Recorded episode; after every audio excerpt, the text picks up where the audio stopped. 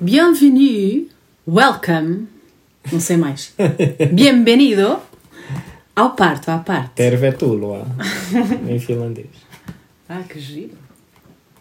Bem, eh, estamos aqui com mais um episódio e com mais um tema para trabalhar. Um, nós estamos aqui em acesa discussão um, para saber, Caramba. para saber um, efetivamente como vamos abordar um, este tema, porque depois de gravarmos o último episódio sobre, um, eh, sobre a falácia do, do- da segurança do parto em casa não é? e sobre a inutilidade dessa, dessa questão, não é? de que isso é uma falsa questão, não temos questão de comparar se é mais seguro do parto Sim, hospitalar. Sim, e de, na verdade, pelo menos em relação à realidade portuguesa, nós não sabermos. Ficámos com vontade de falar mais sobre isto, mas também gostávamos de falar das questões concretas que muitas vezes são apontadas como prova de que o parto em casa pode não ser seguro. Ou de que pelo menos podem aumentar a percepção de risco de algumas pessoas acerca do parto em casa. Estamos a falar de duas coisas, acho eu, no, assim, de uma forma mais geral, que são as transferências para o hospital, que para muitas pessoas é, é prova, não é? De que, ok, então, mas isto, estão a ver, eu trabalho num hospital e recebemos já não sei quantas mulheres que foram transferidas eh, de um parto em casa, o que é uma prova de que realmente aquilo não é seguro. Ahm, e, E, agora aqui eu meto o parênteses, ou queres que eu, que eu me cale? Mete, mete, mete. O parênteses de, atenção, se nós formos ver, por exemplo, da equipa que está comigo, se nós temos neste espaço de um ano de pandemia 20% de transferências, em que só uma delas é que é considerada uma emergência, então é uma falácia, não é? A equipa do hospital só está a ver aquelas senhoras ou aqueles bebês que nós, enquanto equipa, detectamos algo que precisa ser vigiado ou resolvido no hospital. Sim. Um, epá, 20 é muito pouco. É, é uma taxa bastante baixa, pronto. Não é mau nem bom. Imagina numa equipa que não tem transferências nenhumas que é, que é a melhor equipa. Não, isso é errado, não é? Porque Sim. Já houve um episódio que falámos disso, não é? Porque nós acho que se calhar sim. há, hum, há várias situações de emergência que é, é imprevisibilidade, não é? A equipa está lá para agir quando necessário. Nós não sabemos o que é que vai acontecer. Sim. Na maioria das vezes corre tudo linear, bem, by the book, ou fora do book, mas corre bem. Ou seja, nós estamos, somos espectadores. Agora, quando algo eh, sai fora dessa normalidade, a equipa deve estar preparada e segura para eh, reconhecer e intervir como é a melhor maneira. E isso não significa que a equipa é má. Aliás, nesse episódio chegaste até a dizer o, o contrário. Pelo contrário, o facto da equipa ter detectado eh, e encaminhado só indica que é uma equipa que está preparada para. Sim, sim, se vocês encontrassem uma equipa ou um profissional independente eh, que assista a partes em casa e que diga assim ai, mas hum, a minha taxa de transferência, eu não transfer- no último ano não transferi ninguém, ou então eh, a minha taxa de transferência é de 10%. Fa- f- Provavelmente eu vou dizer para fugirem dessa pessoa, não é? Porque significa que se calhar algumas das coisas que deveriam estar a ser resolvidas no hospital, algumas das complicações, estão a ser resolvidas em casa e isso pode não Ou ser se a necessariamente senhora bom. só, se, se a profissional só acompanhou dois partos, teve muita Pois sorte. também pode, pode acontecer, não é? Pode- podem ser números muito baixos de, de partes em casa e então aí já é difícil estar a fazer este tipo de taxas e de estatísticas. Pronto, então, mas esta será uma das razões, eh, uma das, uma das questões será as transferências. Se calhar é aquilo que é mais visível e que ma- mais pessoas usarão como prova de que o parto em casa pode não ser seguro. E a outra, eh, que será uma coisa talvez menos visível, que são as complicações que acontecem em casa e que poderão ser resolvidas pela equipa em casa.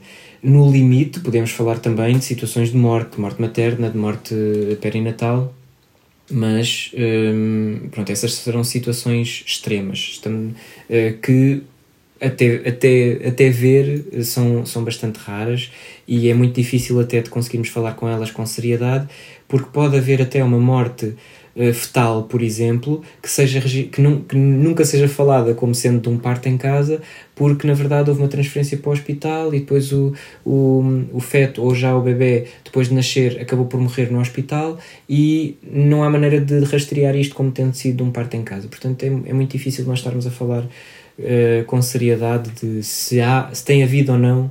ehm, bebés que têm morrido decorrentes de, de, de um trabalho de parto que foi planeado para acontecer em casa, porque não temos essa informação aqui em Portugal. Então, posto isto, há estas duas questões e eu queria, queria te pedir a ti, Raquel, para tu, se calhar, partilhares um bocadinho da tua experiência com, hum, com transferências e, com, e com esta situação de não haver uma transferência, mas haver necessidade de resolver alguma situação mais complicada em casa. Eu já falei com bastantes profissionais que partilharam comigo também as suas experiências e que for, foi muito interessante também de ouvir, mas se calhar era, era bom se tu pudesses partilhar um bocadinho também da tua, da tua vivência, mesmo uhum. mais individual, mais pessoal, sobre isto. Uhum. Hum.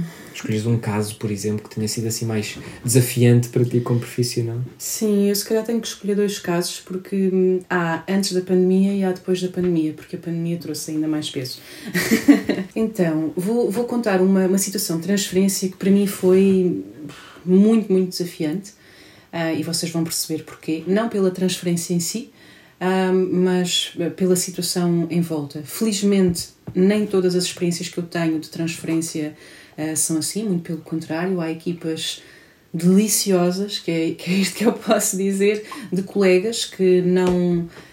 que sabem que gostam do que fazem, sabem o trabalho que estão a fazer no, no hospital e fazem-no muito bem Uh, então, quando nós chegamos, uh, sentimos que estamos a falar de colega para colega, portanto, não nos sentimos uh, julgadas ou consideradas assassinas ou outra coisa qualquer. e depois também vemos na atitude deles profissional, não é? uma empatia com a senhora e uma continuidade dos cuidados que a gente já prestou em casa. E isto é, é ouro sobre azul, se assim posso usar a expressão, porque não só nós nos sentimos enquanto equipa, tranquilas, porque transmitimos o que tínhamos a transmitir, demos reencaminhamento da senhora no momento certo e percebemos que há uma continuidade desses cuidados.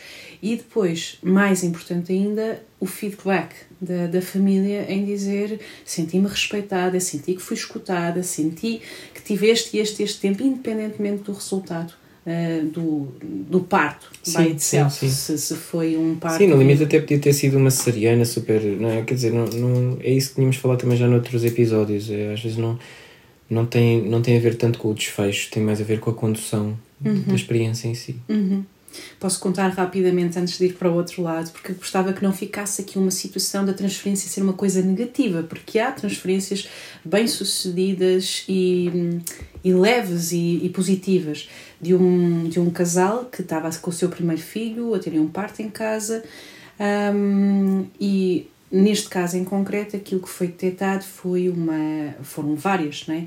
Eh, uma desaceleração da, da frequência cardiofetal um, após a contração, num período que não é um, um expulsivo, portanto, uh, não seria, não é de todo expectável e nem desejável encontrarmos uma desaceleração. Uh, e das diversas estratégias que a equipa utilizou para perceber se, se, esta desaceleração poderia ter a ver com uma posição ou algo similar, percebemos que não. Então, aquilo que foi recomendado à família é, neste momento, um, o bebê recupera muito bem, etc. Mas neste momento as condições de segurança que nós tínhamos em casa já não são as mesmas. Este bebê precisa de ser vigiado de outra maneira, condições essas que nós não temos em casa. Pode até correr tudo bem, mas pode acontecer ele precisar de, de, de cuidados que nós em casa não podemos dar. E a família, obviamente, Uh, ficou triste porque tá, tinha planeado o seu parto em casa, a senhora já estava com 8 centímetros de dilatação, mas decidiram, obviamente, por fazer a transferência para o hospital. A transferência foi excepcional, a equipa que os recebeu foi excepcional. Eles ainda tiveram sete horas no hospital, eh, com o bebê na mesma a desacelerar, mas a serem vigiados e a fazer toda uma série de, de, de estratégias, de, de, atitudes em prol de, de um parto via vaginal. E no caso deste casal, um, aconteceu ao final de 7 horas do bebê realmente ter uma desaceleração que não recuperou e irem para uma cesariana de emergência que o casal relata de um, foi a melhor cesariana que podia ter ocorrido, porque nós sentimos que fomos respeitados, fomos ouvidos, fomos incluídos nas decisões e sentimos que estávamos a ser vigiados. Portanto, a cesariana foi necessária. E isto é algo muito um, gratificante escutar, seja para nós, seja para a equipa. Agora, indo para outra situação que não é nada gratificante, um, antes da pandemia também houve um, uma família uh, que teve uma, uma ruptura de bolsa sem iniciar trabalho de parto. No caso deles, com a ruptura de bolsa, eles decidiram aguardar uh, que o trabalho de parto se iniciasse e ao final de cerca de 5 horas nós vamos visitar a família porque eles já estavam em trabalho de parto. E quando chegamos à família, um, a senhora apresentava-nos febre Portanto, foi explicado por A mais B porque o, o, qual era o risco dessa febre, que era necessário haver uma transferência. Aqui nem, não há apenas informação, é mesmo uma conduta imediata para, para o hospital. E iniciamos essa transferência. Quando chegamos ao hospital, eu nem sei como é que é de descrever isto. Nós, equipa, entramos com a senhora dentro da, da, da sala onde os profissionais um, recebem a senhora e queremos iniciar a transferência e literalmente a equipa não nos dá espaço para falar, para comunicar, faz ouvidos de marcador e a única coisa que faz é dizer vá, vá lá mamã, Vá lá, dispa-se, dispa-se, que eu tenho que fazer o meu trabalho, eu tenho que, que observar. dispa-se, deite-se aí, abra as perninhas, vá lá. A mãe, cheia de dores, porque já estava com contrações fortíssimas, nós continuámos a insistir, mas espere, nós temos que transferir, temos que dizer a, eh, a situação clínica, porque é que estamos a transferir? Porque isto não é uma transferência de passei uns tempo em casa e agora é o momento de ir para o hospital. Um, não nos diziam que sim, não olhavam para nós, nada. A certa altura, a senhora teve uma contração fortíssima e uma de nós, inevitavelmente, deu apoio à senhora, não é? Porque ela estava a cair no chão e segurou-a e massageou-lhe as costas, porque era uma forma de alívio. E esse foi o único comentário que esta equipa resolveu fazer, que foi virar-se, está a ver, está a ver, você faz o seu trabalho e eu faço o meu. Isto para mim é gravíssimo, não é? Não há um eu não estou à espera que se concorde ou não concorde com o meu trabalho. Agora, há um profissional a querer transmitir informação digna e importante para a continuidade de trabalhos com aquela senhora e não houve recepção dessa informação. Uhum. Para além de não haver informação, eh, recepção dessa informação, que basicamente foi disparada para o ar para ver se alguém ouvia, não é? A senhora vai para dentro do hospital e está-nos constantemente a enviar mensagens que nos evidenciam claramente uma negligência por parte da equipa para com eles, família, por virem de um parto em casa. Uhum. Infelizmente, esta bebê nasceu mal, com uma cesariana que provavelmente deveria ter sido efetuada bastantes horas mais cedo. Não me cabe a mim julgar isso porque não era eu. Olha, comunicação do parte à parte. não era eu que estava a, a vigiar, nem, nem, nem, eu, nem me cabe a mim tomar estas decisões. Ainda assim, toda a avaliação que é feita percebe-se esta cesariana devia ter-se feito mais frente. Há um CTG constantemente. Enfim, não vou discutir isto aqui. Tu não tiveste já pessoas que. famílias que optaram por. numa transferência, que optaram por uh, não ir contigo, não ir convosco e tipo tentarem ir sozinhos para não então, para não, é no fundo, para, para não dizerem que, uhum. para, não, para não ficar claro que, que tinha sido um parto em casa. Infelizmente, há momentos em que a gente dá essa possibilidade. Quando são situações destas, em que nós temos situações clínicas que temos de transferir, não há. Mesmo. Não, não há essa possibilidade. Nós, enquanto equipa, temos esta responsabilidade e vamos, independentemente de quem é que nos vai passar à frente, não é? Um, Agora, quando temos uma família que, por exemplo, aquela, aquela acho que foi no, no episódio anterior que eu falei, do, do, de uma senhora que já estava há dias em trabalho de parto, uma progressão lenta do trabalho de parto, o bebê estava bem, ela estava bem, mas ela chegou um momento em que disse: Ok, olha, para mim chega. Eu já estou uh, exausta, já, uh, a minha tolerância à dor está abaixo eh, do, do nível que eu expectava, portanto eu neste momento quero ir para o hospital. E está tudo certo. Esta senhora fez uma escolha consciente. Sim, mas não havia assim um, um risco nada. aumentado nada em termos clínicos. Nada. Por isso aí era mais uma questão de exaustão, de cansaço. De exaustão e uma escolha da senhora. Ou seja, não há nada que a gente tenha feito, ou nenhum sinal clínico da parte da mulher ou do bebê, que eu indicasse que a senhora deveria ser transferida. Pelo contrário, a segurança mantinha-se em casa. É uma escolha da senhora e válida, não é? E naquele momento é colocada em cima da mesa a possibilidade muito bem. Então, eh, nós podemos e gostamos de ir contigo, acompanhar-te. Na realidade, até ao hospital a gente acompanha, porque não sabemos o que é que pode ocorrer. Mas entrar no hospital para fazer a transferência é uma escolha vossa. E, e, o casal acabou por optar, infelizmente, infelizmente no sentido das condições que nós temos. Uhum. Ok, então nós preferimos entrar e não partilhar que vimos desta escolha para não ficarmos com um rótulo de parte em casa ou de seja do que for e com isto haver já um julgamentos e uma condicionante das ações dos profissionais para com eles devido às escolhas que eles fizeram. Isso é engraçado porque isso acaba até por um, por uh, reforçar aquilo que falámos logo ao início, de que esta é a faceta mais visível de, das coisas que não, do risco, não é? Do, do parto em casa, não é? E então nós temos profissionais de saúde que o contacto que têm com o parto em casa são com situações de transferência, mas algumas dessas situações de transferência acabam por nem sequer saber que são efetivamente transferências, porque muitas pessoas acabam por, para se proteger legitimamente, acabam por não dizer que, uhum. que, que vêm de um parto em casa. Então acabam mesmo só por, contact, por contactar principalmente com as situações de transferência mais graves, é? uhum. é? mais, uh, mais complicadas. Uhum. Portanto, reforça mais esta ideia por parte dos profissionais de saúde de que, de facto, de, que trabalham no hospital, um, que, que, de facto um, os partos em casa são arriscados porque ainda o ano passado recebemos não sei quantas transferências uhum. de senhoras que tinham optado por um parto em casa e que depois vieram até aqui com descolamento ou com desacelerações uhum. ou com uhum. alguma coisa. Esta situação uh, com a pandemia uh, agravou ainda mais. Porquê? Porque com a pandemia, e isto é algo que ainda não mudou, eu se for transferir uma família, não me permite entrar no hospital. Porquê? Porque no hospital, neste momento, só entra a mãe e o acompanhante se tiver sorte. Eu digo se tiver sorte, por lei, teoricamente ele deve entrar, mas, mas uh, há hospitais que ainda não me deixam entrar. Se for, se for um caso de uns bombeiros, por exemplo, ou assim, como é que funciona? A pessoa, os bombeiros não podem entrar. eu não sei que eu não ando uh, a fazer essas transferências agora. Eu tive duas ou três transferências ocorridas nesta pandemia. Claramente que eu tinha necessidade de entrar para transferir informação e não me deixaram entrar. Houve uma delas que eu digo, a certa altura virei para o senhor segurança e disse: Ok, então o senhor responsabiliza-se da senhora ir até lá em cima e da consequência do que é eu não transferir aos meus colegas o que tenho para transmitir.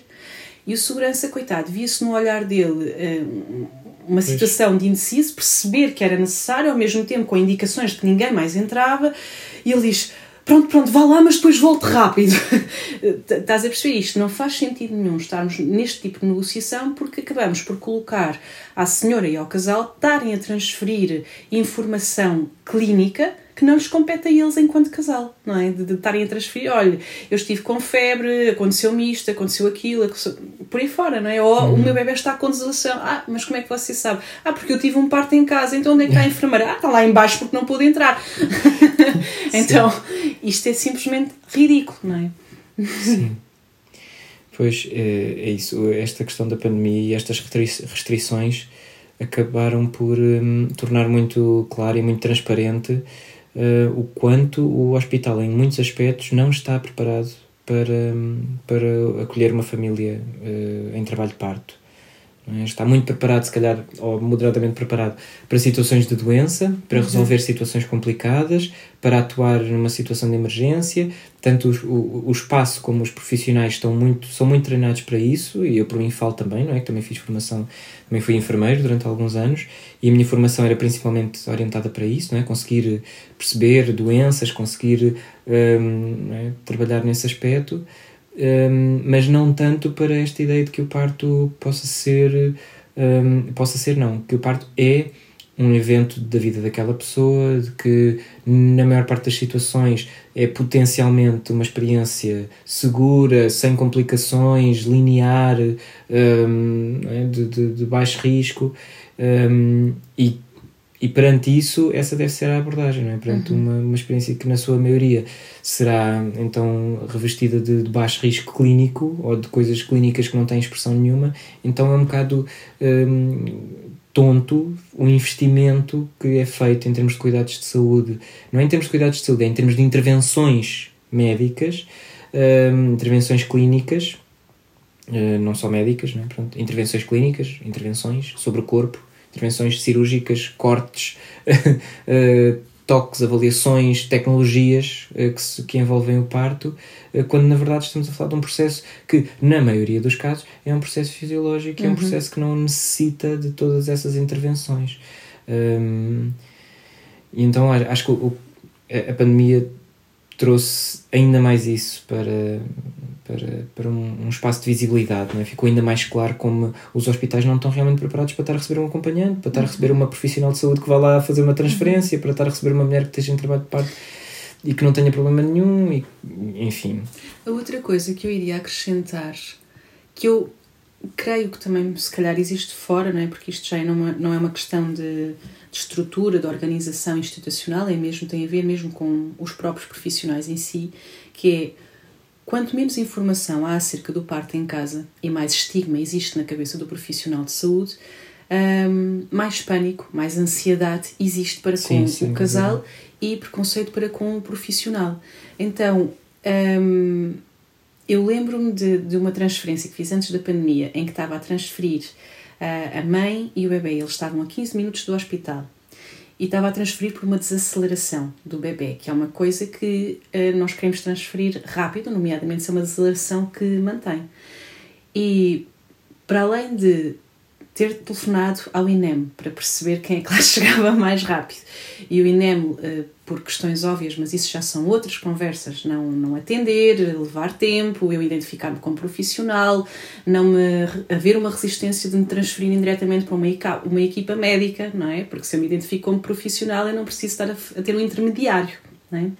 E depois eu falo com a equipa médica, a equipa médica diz, por favor, avance de imediato, porque uhum. nós não chegamos uh, aí uh, a tempo pede-se para fazer uma comunicação, essa comunicação não é feita, eu chego à urgência, ninguém sabe que eu estou a chegar, não é? Isto são coisas que poderiam ter acontecido mesmo não havendo esses protocolos e tinham viabilizado uhum. uma melhor com, condições para aquela senhora.